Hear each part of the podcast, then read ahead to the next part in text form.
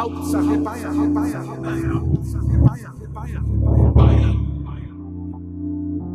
Die Nummer 1 Deutschlands, vielleicht sogar der Welt, Bayern. Behaupten jedenfalls die Bayern gerne, auch die Politiker.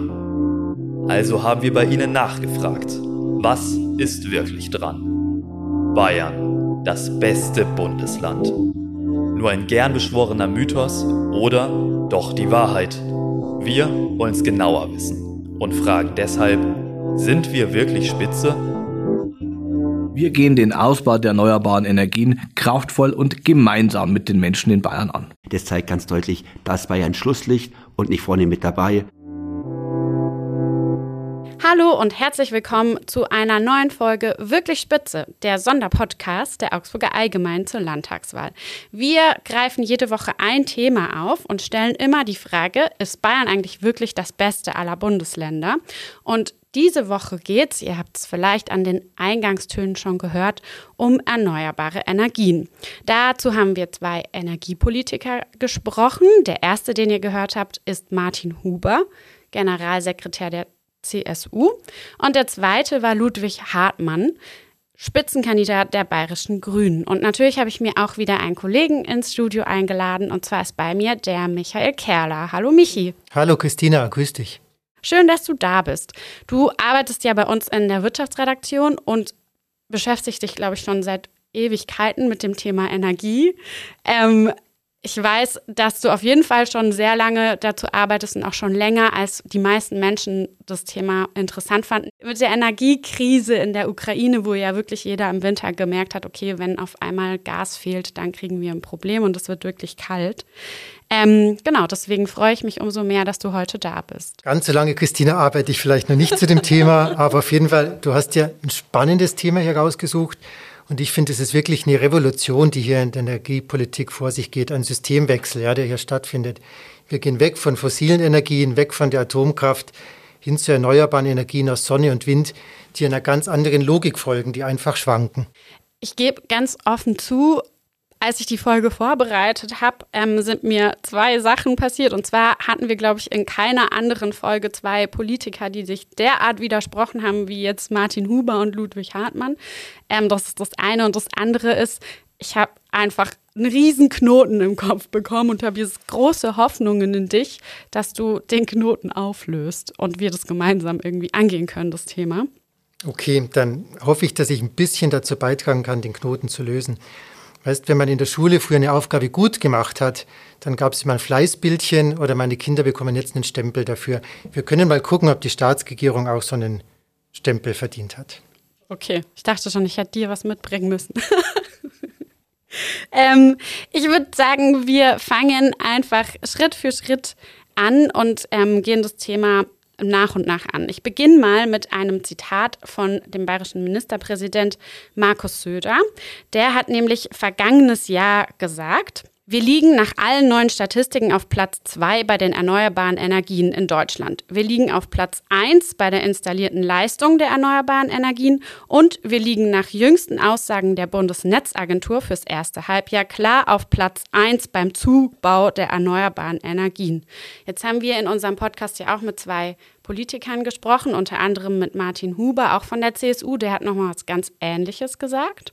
Der Freistaat Bayern ist die Nummer eins bei der installierten Leistung. Wir sind die Nummer eins bei Photovoltaik, bei Wasserkraft, bei Geothermie und bei Biomasse. Und wir sind äh, auch beim Wind auf einem ganz ordentlichen Platz. Und ich habe auch das Zitat von Markus Söder deshalb nochmal vorgelesen, weil ich mich noch gut an eine Szene in der Redaktion erinnern kann vor einem Jahr, als dieses Zitat bekannt wurde.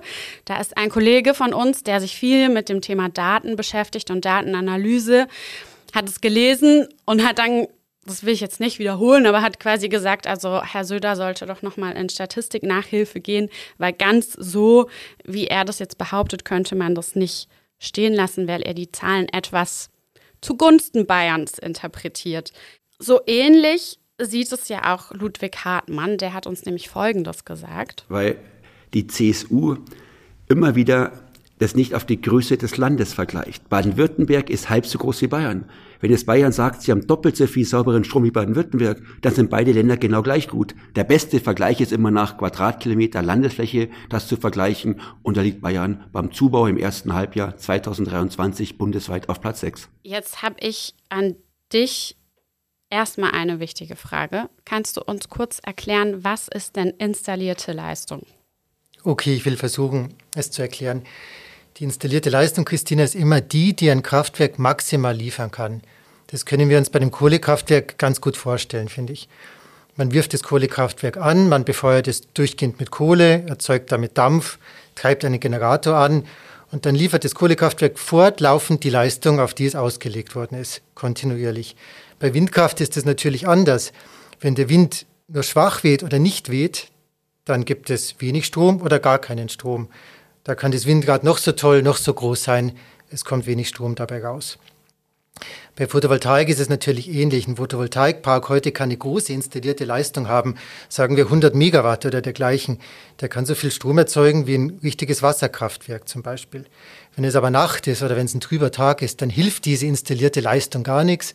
Der Photovoltaikpark, der Solarpark erzeugt einfach keinen oder ganz wenig Strom. Das heißt, nochmal kurz zusammengefasst, dass quasi installierte Leistung eigentlich nur aussagt, wie viel Strom maximal entstehen könnte, aber nicht, wie viel Strom wirklich entsteht. Oder? Genau so ist es. Du sagst es. Dann habe ich jetzt eine zweite Frage, nämlich wer von den beiden hat denn eigentlich recht? Also Huber, der sagt, wir sind spitze, oder Hartmann, der sagt, könnte besser sein. Beide zitieren ja Daten und Daten kann man sagen, Daten lügen nicht. Auf ihre Weise hat jeder ein bisschen recht. Bayern ist wirklich Nummer eins bei den erneuerbaren Energien was die installierte Leistung betrifft bei Photovoltaik, bei Wind, bei Biomasse. Hier hat Herr Huber recht von der CSU.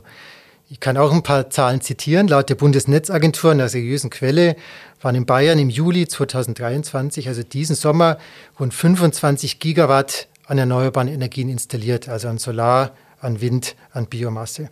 Auf Platz zwei kommt Baden-Württemberg mit 12 Gigawatt. Das ist also weniger als die Hälfte. Aber, und da hat Herr Hartmann wieder recht, Bayern ist natürlich von der Landesfläche doppelt so groß wie Baden-Württemberg. Das relativiert das Ganze natürlich.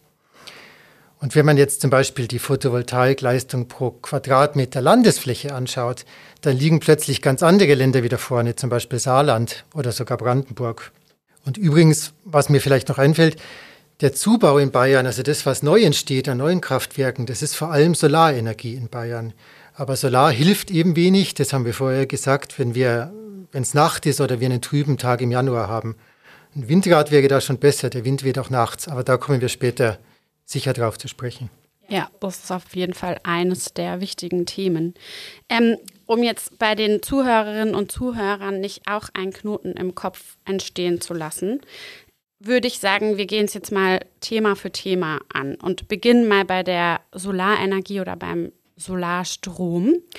Da hat Herr Huber uns gesagt, dass Bayern da schon ganz viel tut und sogar noch mehr tun möchte. Muss man ja sehen, dass wir äh, bei dem Bereich der Photovoltaik auch das klare Ziel haben, die äh, zu verdoppeln.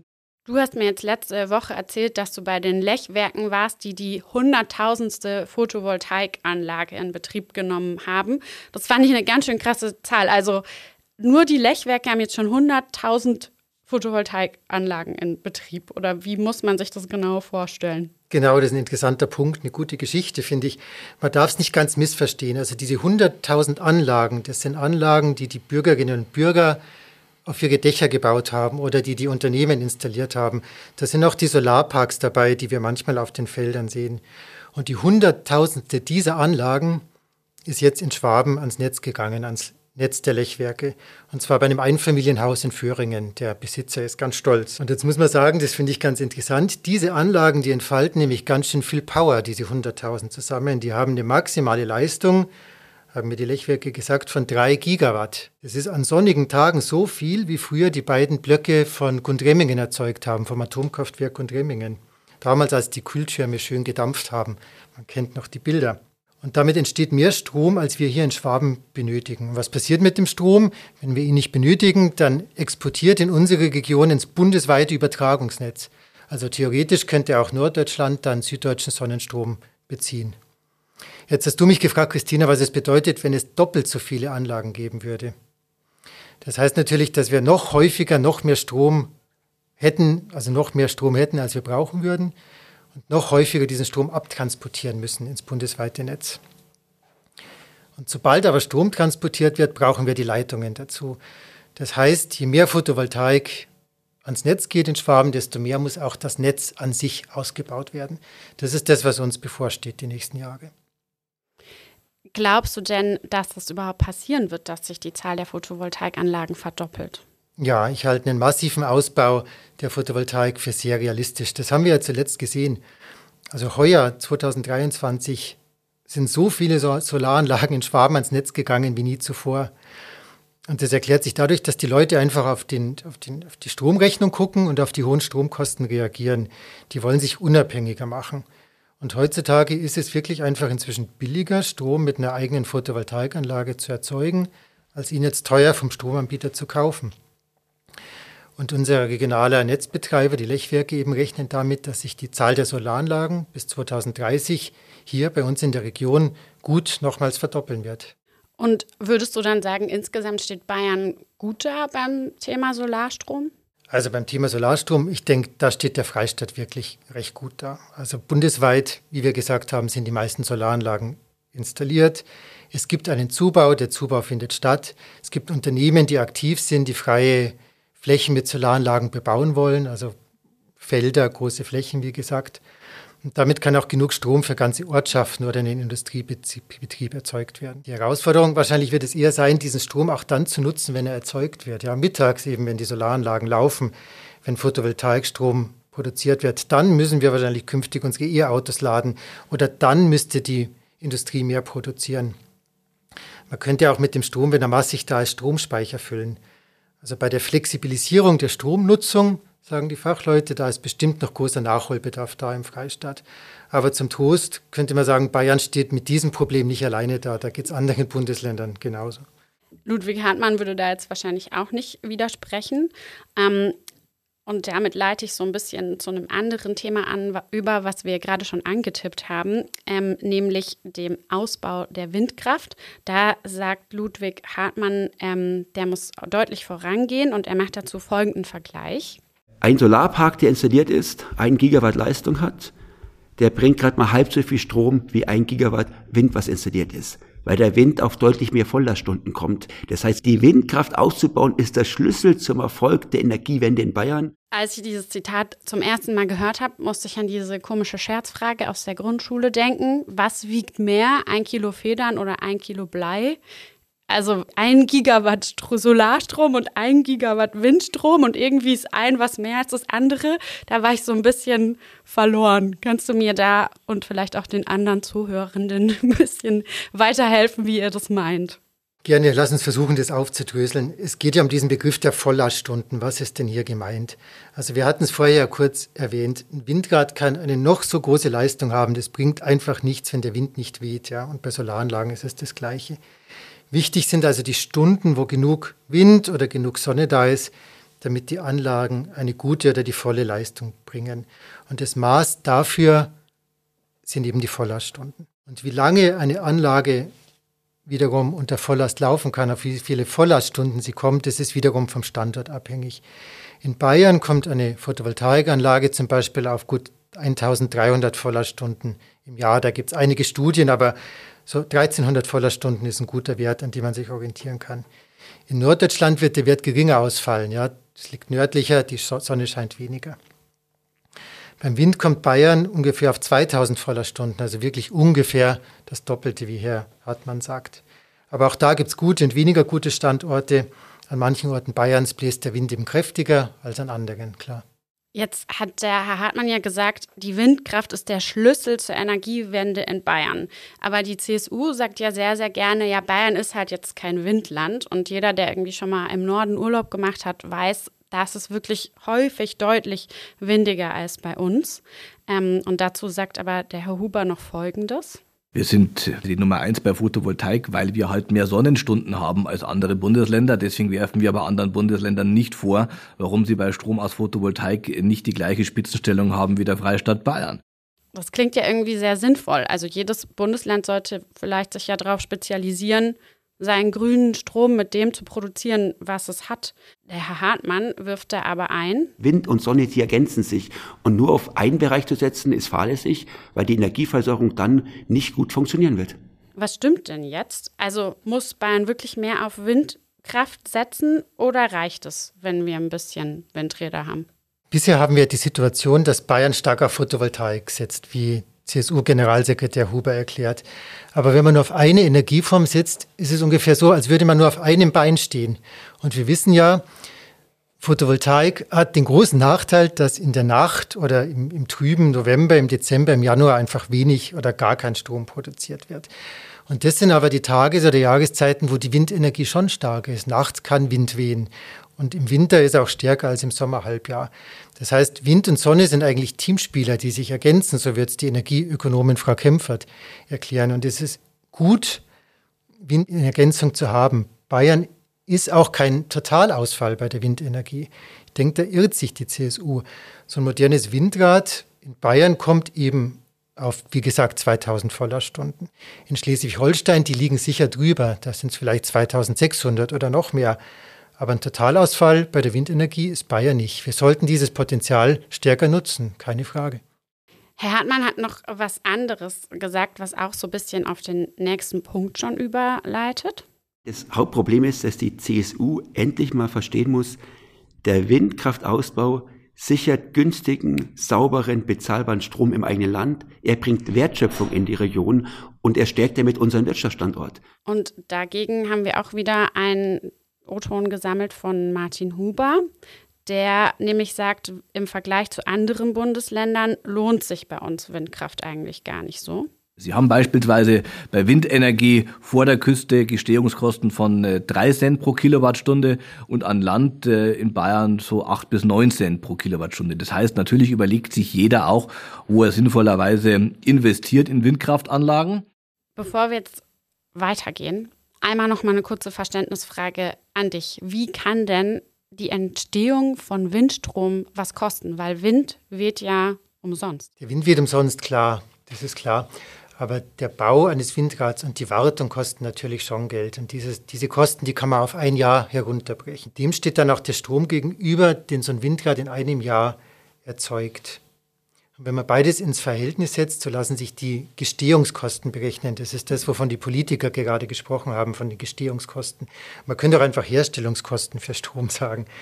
Und die Gestehungskosten, das sind eben die Kosten, die entstehen, um eine Kilowattstunde Strom herzustellen. Und woher kommt dann der Unterschied, also zwischen 3 und 8 Cent? Weil wenn ich mir jetzt vorstelle, ich muss so Windräder erstmal ins Meer montieren, das ist ja auch nicht gerade günstig. Jetzt angenommen, wir montieren das Windrad jetzt nicht direkt ins Meer, sondern ganz nah ans Meer, an die Küste, sagen wir mal, an die Küste von, von Schleswig-Holstein oder an die Ostsee. Dann haben wir vielleicht ähnliche Baukosten wie in Bayern. Ja, also ein ähnliches Modell, steht auf Land, hat ähnliche Baukosten.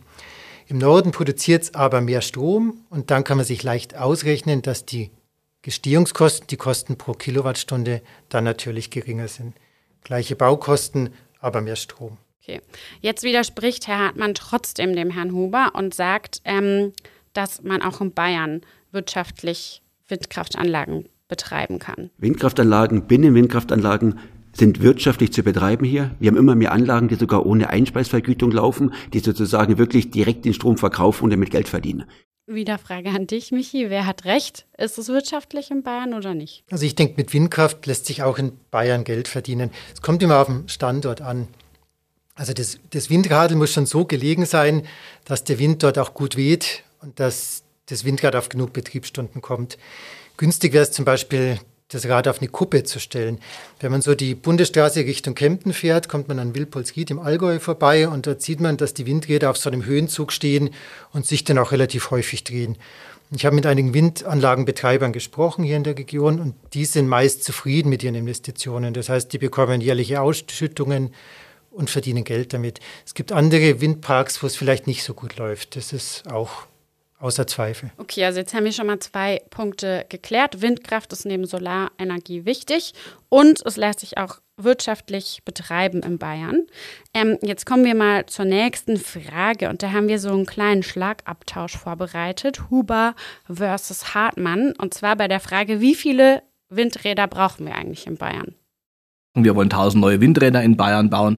Im ersten Halbjahr 2023 wurden in Bayern gerade mal vier Windkraftanlagen neu genehmigt. Nordrhein-Westfalen, deutlich kleineres Bundesland, wurden 183 Anlagen genehmigt. Das zeigt ganz deutlich, dass Bayern Schlusslicht und nicht vorne mit dabei.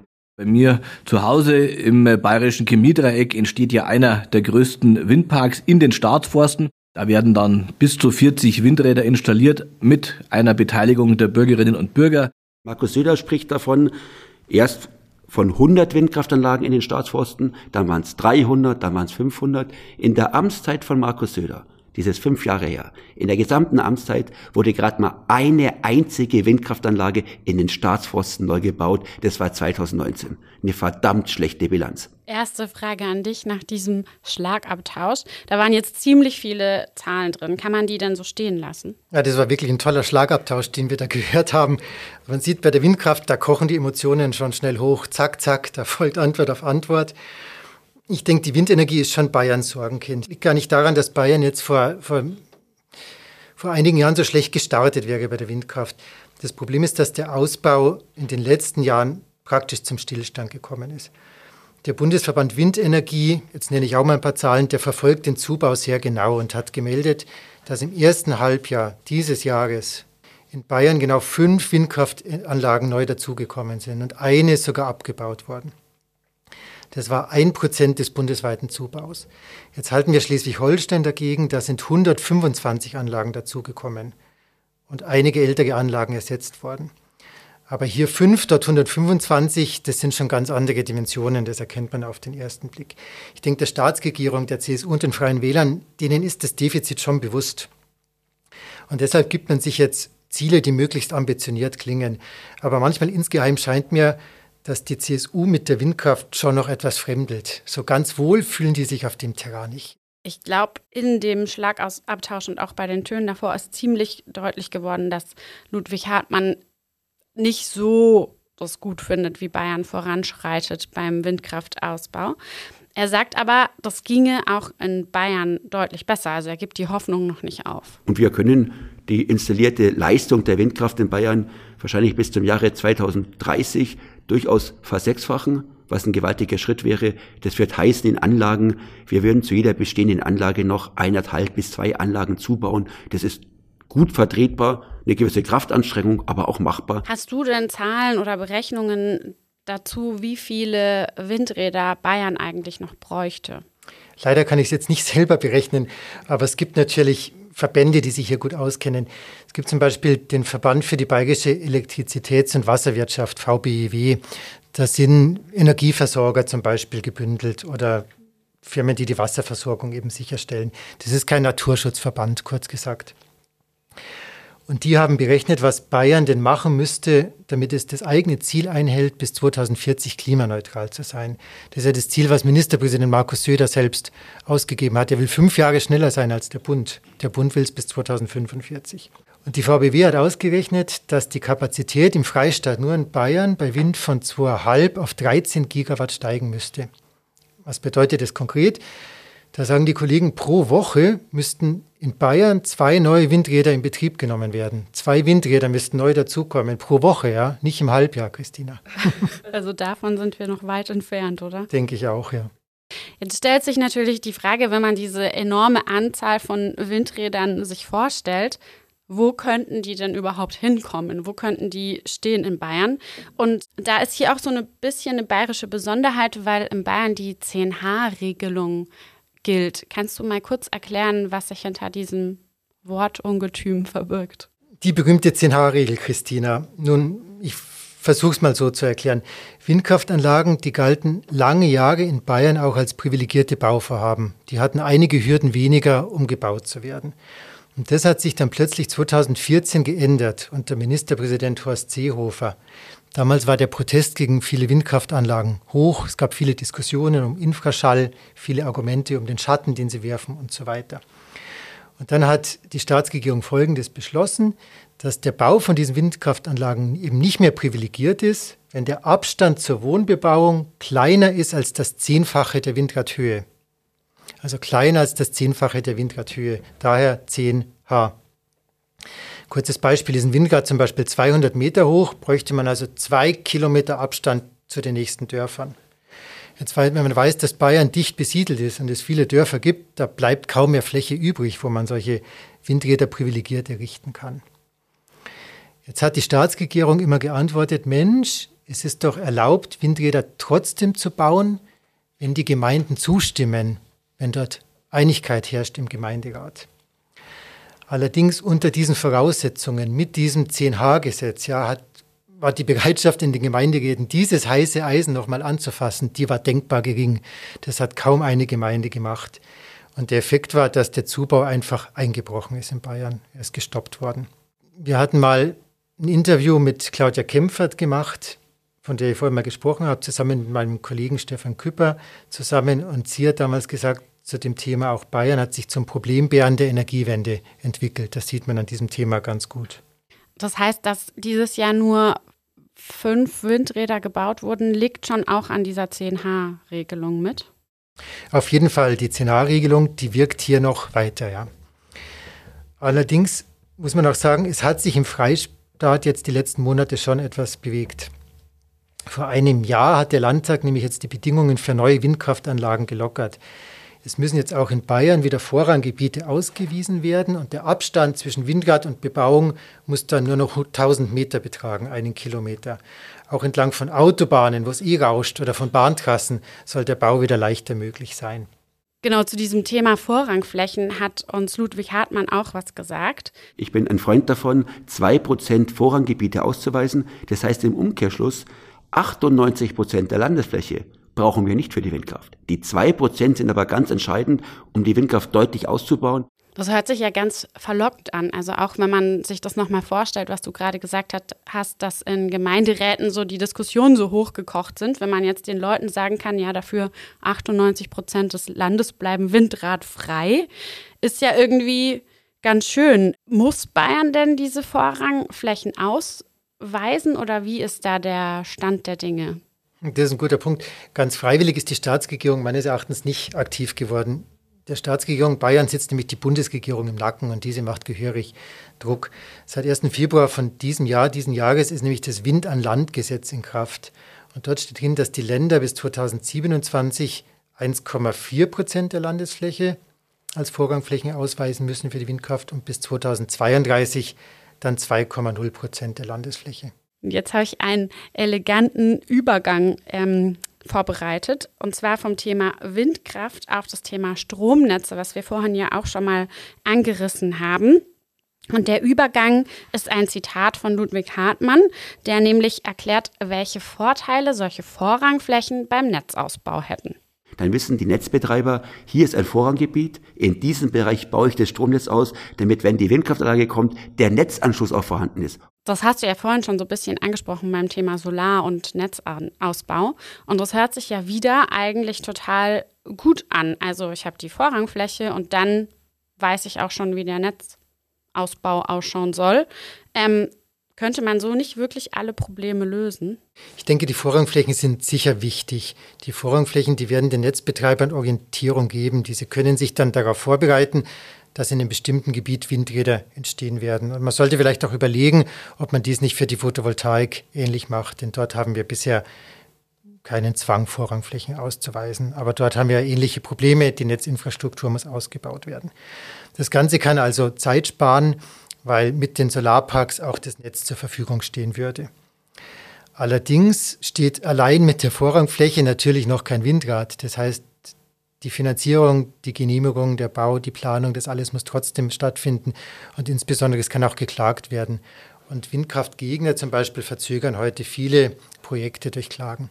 Also es würde es einfacher machen, aber es ist nicht das Allheilmittel sozusagen. So sehe ich es auch, genau. Dann gehen wir mal über zum Thema Stromnetze. Da heißt ja auch immer wieder, Bayern ist zu langsam, macht zu wenig ähm, für den Netzausbau. Aber ich lasse den Vorwurf jetzt mal den Regierungskritiker Ludwig Hartmann machen. Dass die CSU genauso wie sie Angst vor Windkraftanlagen hatte, hatte sie Angst oder hat noch Angst vor Stromleitungen. Sie war nicht bereit zu erklären, warum eine Stromleitung notwendig ist. Da sagt der Herr Huber natürlich was ganz anderes. Wir sind auch beim Netzausbau kräftig dabei. Also es wird ja immer so behauptet, ja, Bayern würde beim Netzausbau nicht entsprechend vorankommen. Leonhard Birnbaum, der Vorstandsvorsitzende von E.ON, hat erst vor kurzem in einem Interview deutlich gemacht, in keinem Bundesland ist der Netzausbau so dynamisch und so aktiv wie im Freistaat Bayern. Jetzt spiele ich wieder die Frage an dich, Michi. Wer von den beiden hat denn recht? Also hat Ludwig Hartmann recht oder Martin Huber zusammen mit dem E.ON-Chef? Also, dass sich Martin Huber von der CSU beim Netzausbau auf die Schultern klopft, das finde ich fast komisch. Netzausbau ist ja nicht Netzausbau. Netzausbau hat eigentlich zwei Pfeiler, ganz grob vereinfacht gesagt. Ein Pfeiler das sind die großen Stromleitungen, die den Windstrom von Nord nach Süd bringen sollen, von Norddeutschland nach Süddeutschland. Die großen Stromtrassen durch Deutschland, über die wir viel diskutiert haben. Das sind Gleichstromleitungen, HGÜ-Leitungen, sagen auch viele, viele Fachleute. Und für Horst Seehofer waren diese Gleichstromtrassen, als er den Atomausstieg 2011 mitgetragen hat, eigentlich die Lösung, damit Bayern da dabei sein kann. Bayern schaltet die Atomkraftwerke ab und dafür kommt der Strom über die Trassen. Wir wissen aber auch, dass als der erste Widerstand gegen diese Gleichstromtrassen kam, als von Monstertrassen zum Beispiel gesprochen worden ist, der Freistaat die Lösung vorangetrieben hat, diese Leitungen unter die Erde zu legen. Nicht mehr über Land, sondern als Kabel unter die Erde. Das hat sicher viele Konflikte befriedet, aber die Kosten massiv in die Höhe getrieben von diesen Leitungen. Und ein weiterer Effekt war, dass die Leitungen nicht heute fertig sind, ja, wo die Atomkraftwerke vom Netz gingen, sondern dass sie vielleicht, wenn jetzt alles gut läuft, 2028 fertig sind. Also Beschleuniger war die CSU in diesem Punkt sicher nicht. Ein zweiter Pfeiler des Netzausbaus ist das Verteilnetz. Das ist das Netz vor Ort, das wir kennen, das den Strom zu den Unternehmen, zu uns Kunden bringt, zu den Haushalten, an das auch unsere Photovoltaikanlagen angeschlossen sind. Und hier, hier ist der Ausbau tatsächlich dynamischer.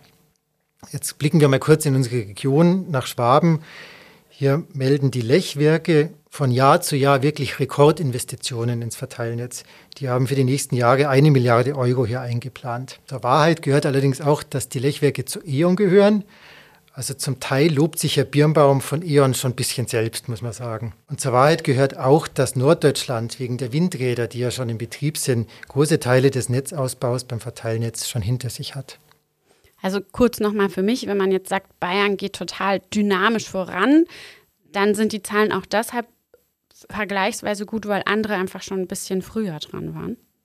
So könnte man sagen, ja, einige sind schon weiter. Ein bisschen hast du die Frage schon beantwortet, aber kannst du noch mal sagen, wofür wir diese Stromleitungen überhaupt brauchen, also diese Monstertrassen, um in dem ablehnenden Jargon zu bleiben? Einfach gesagt, man kann sich vielleicht so vorstellen, wenn wir in Deutschland viele Windräder bauen und viele Solarparks, dann müssen wir diesen Strom irgendwie auch wegbekommen.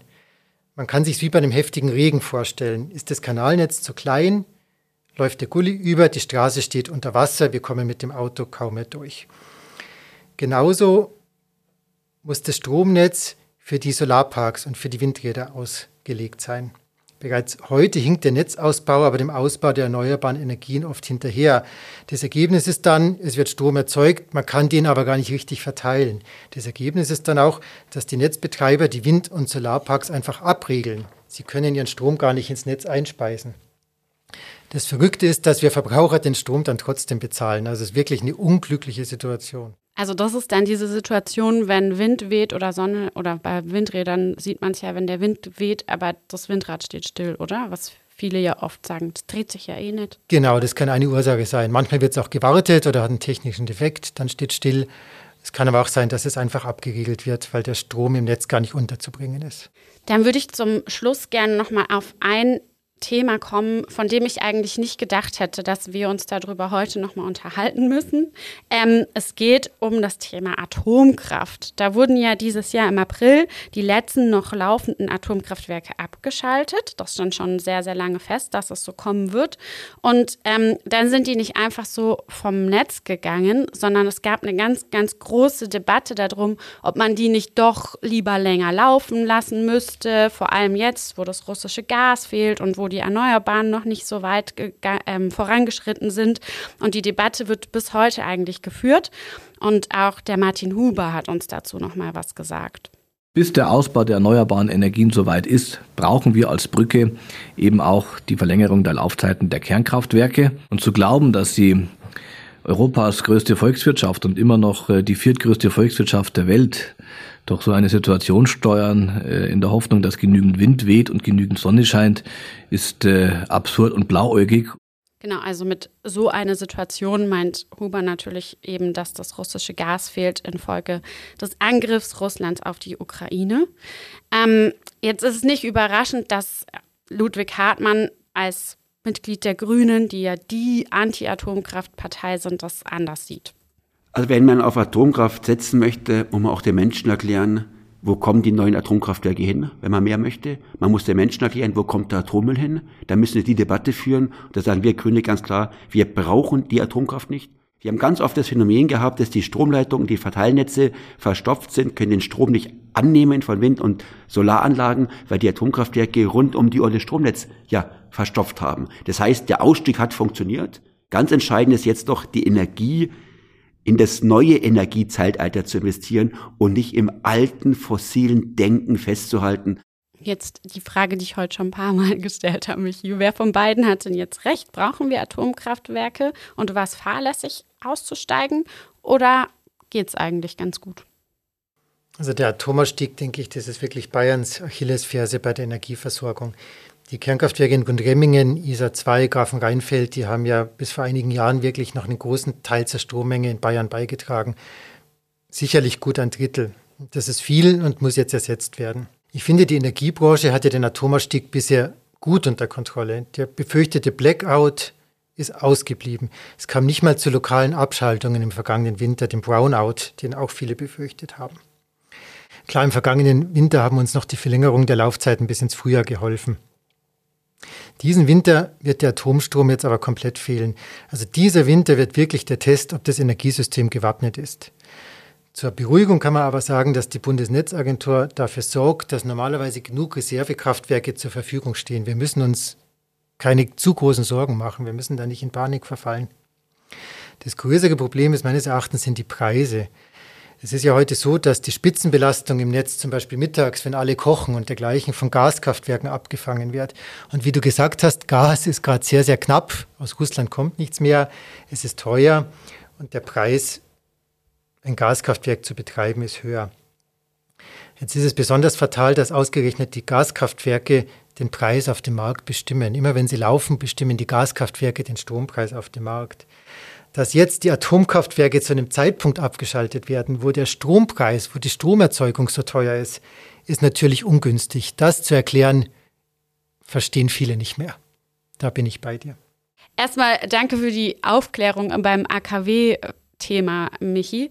Und auch äh, sonst bei der Stromerzeugung und grünen Energien ähm, ist mein Knoten ein bisschen entheddert. Also hätte ich ein Fleißbildchen dabei gehabt, würdest du schon mal eins bekommen. Ich würde ganz gern zum Abschluss noch ein Thema ansprechen, das auch dem Herrn Huber ganz wichtig war.